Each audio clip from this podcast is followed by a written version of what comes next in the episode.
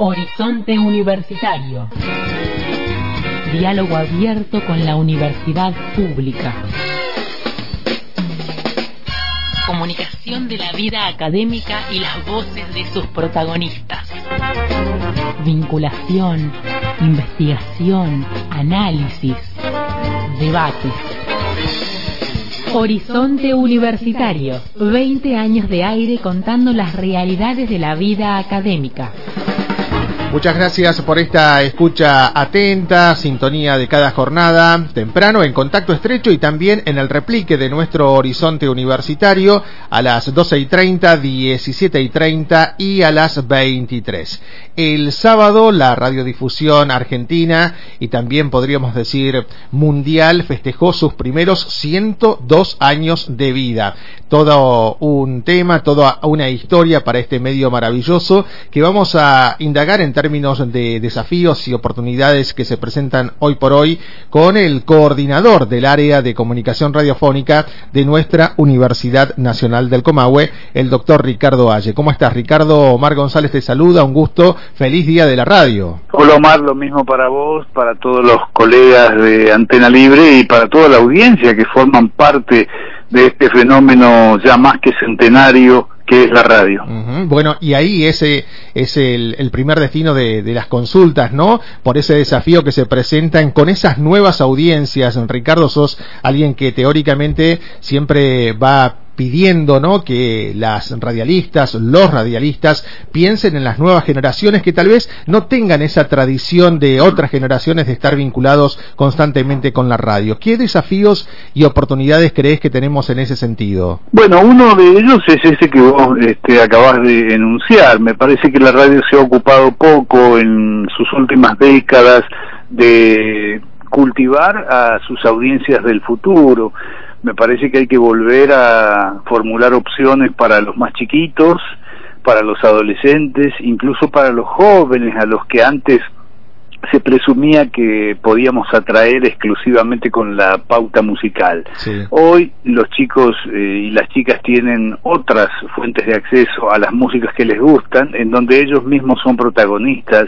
y pueden definir qué es lo que quieren escuchar sin necesidad de que alguien les paute la música que se les ocurra. Y además ellos eligen el momento, la, la opción, si quieren volver a escucharlo lo hacen, en fin, ya no se puede pensar que el, la música sea el único anzuelo para atraer a los chicos, a los jóvenes. Uh -huh. De modo que hay que pensar en, en, propuestas dirigidas a ellos.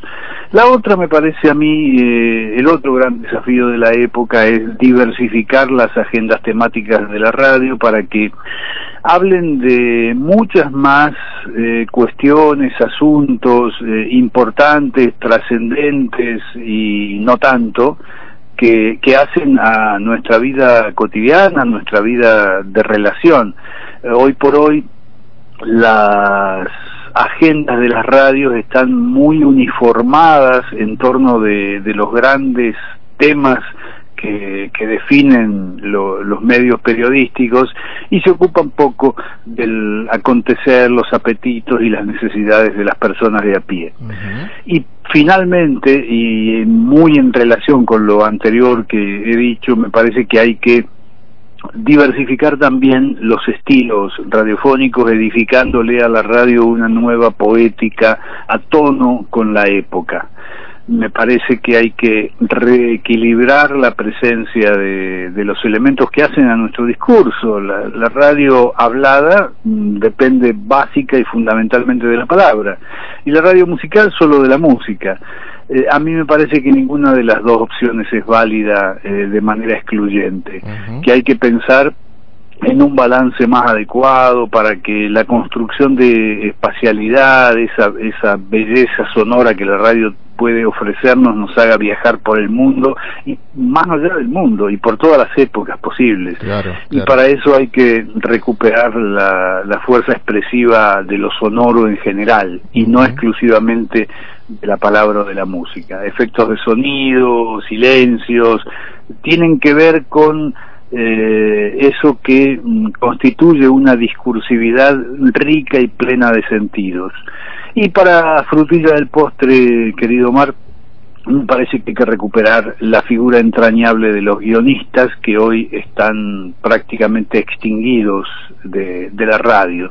En esta eh, cuestión que se ha vuelto omnipresente de la repentización y la espontaneidad, se ha postergado la creación previa, la preproducción y el trabajo maravilloso de quienes escribían pensando en que iban a ser escuchados y no leídos. Sí, sí, sí, tal cual, coincido con eso. Ricardo, compartíamos el fin de semana con vos y con otros colegas del, del país, amantes de la radio, esta transmisión que hizo Radio Nacional, ¿no? 52 horas en un maratón que unió a todas las radios nacionales. Y desde ahí te pregunto por esa oportunidad que tiene la radio en este mundo hiperconectado, hipermediatizado, de seguir indagando algo que vos teorizaste también respecto a un una comunicación de territorio, ¿no? La comunicación que nos hable de lo que pasa acá a la vuelta, en barrio universitario, por ejemplo, hablando de antena libre. Bueno, y eso lo pueden hacer exclusivamente las emisoras locales, porque no se le puede pedir a una gran emisora de una metrópoli que se esté ocupando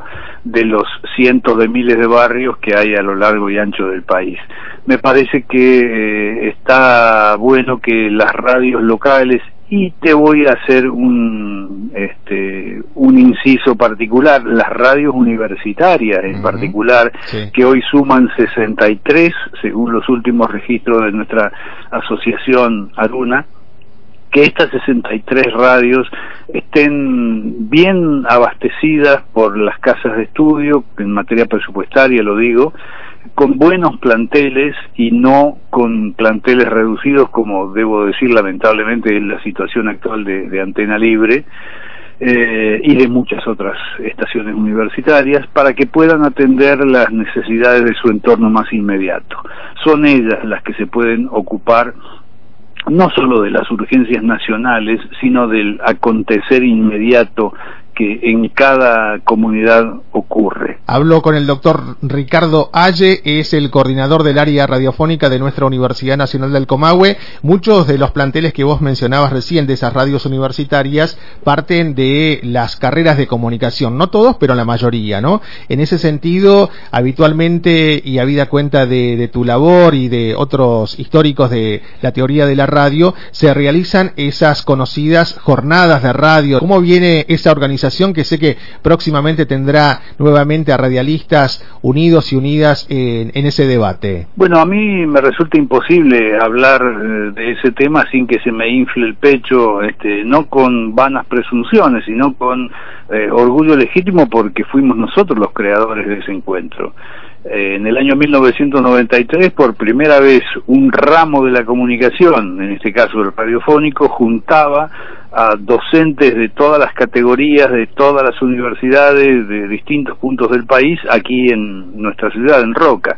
Y ese encuentro, que originalmente se llamó la radio del fin de siglo, siguió adelante todos estos años, hoy con una nomenclatura nueva, la radio del nuevo siglo, y ha seguido encontrándose en sedes cambiantes cada año. Nosotros fuimos después del 93, volvimos a ser sede en 2013, debimos haber vuelto a ser anfitriones en 2020, la pandemia desgraciada lo impidió, pero lo organizamos en modo virtual y lo hicimos no solamente en el 2020, sino también en 2021, y este año volvemos a encontrarnos presencialmente en la Universidad Nacional de La Matanza, allí eh, en la provincia de Buenos Aires. Y como vos bien decís, es un espacio de encuentro en el que participan investigadores y docentes universitarios de todo el país y de todas las categorías. Eh, esperamos un encuentro rico, como fue eh, la historia de cada uno de ellos y como fue en particular el que tuvimos ya en esa misma universidad allá por el 2014 de modo que tenemos las mayores expectativas para este regreso a la presencialidad también en las jornadas universitarias la radio del nuevo siglo que además van a coincidir casi en el tiempo con el encuentro de ALAIC, la Asociación Latinoamericana de Investigadores de la Comunicación, que van a estar presentes en, en las jornadas de radio.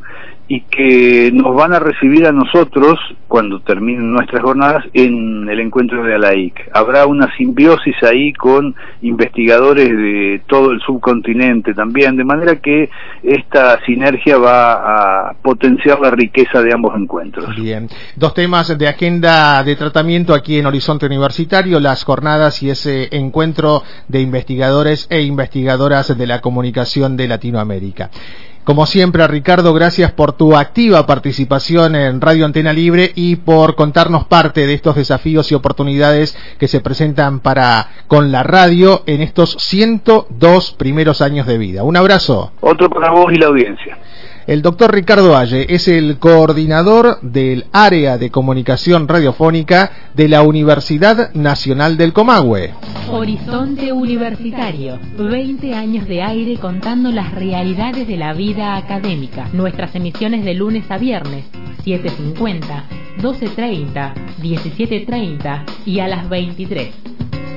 También podés escuchar el resumen semanal de Horizonte Universitario los sábados de 13 a 14. Horizonte Universitario, 20 años de aire contando las realidades de la vida académica. Locución, Antonella Supo. Conducción y producción general, Omar González.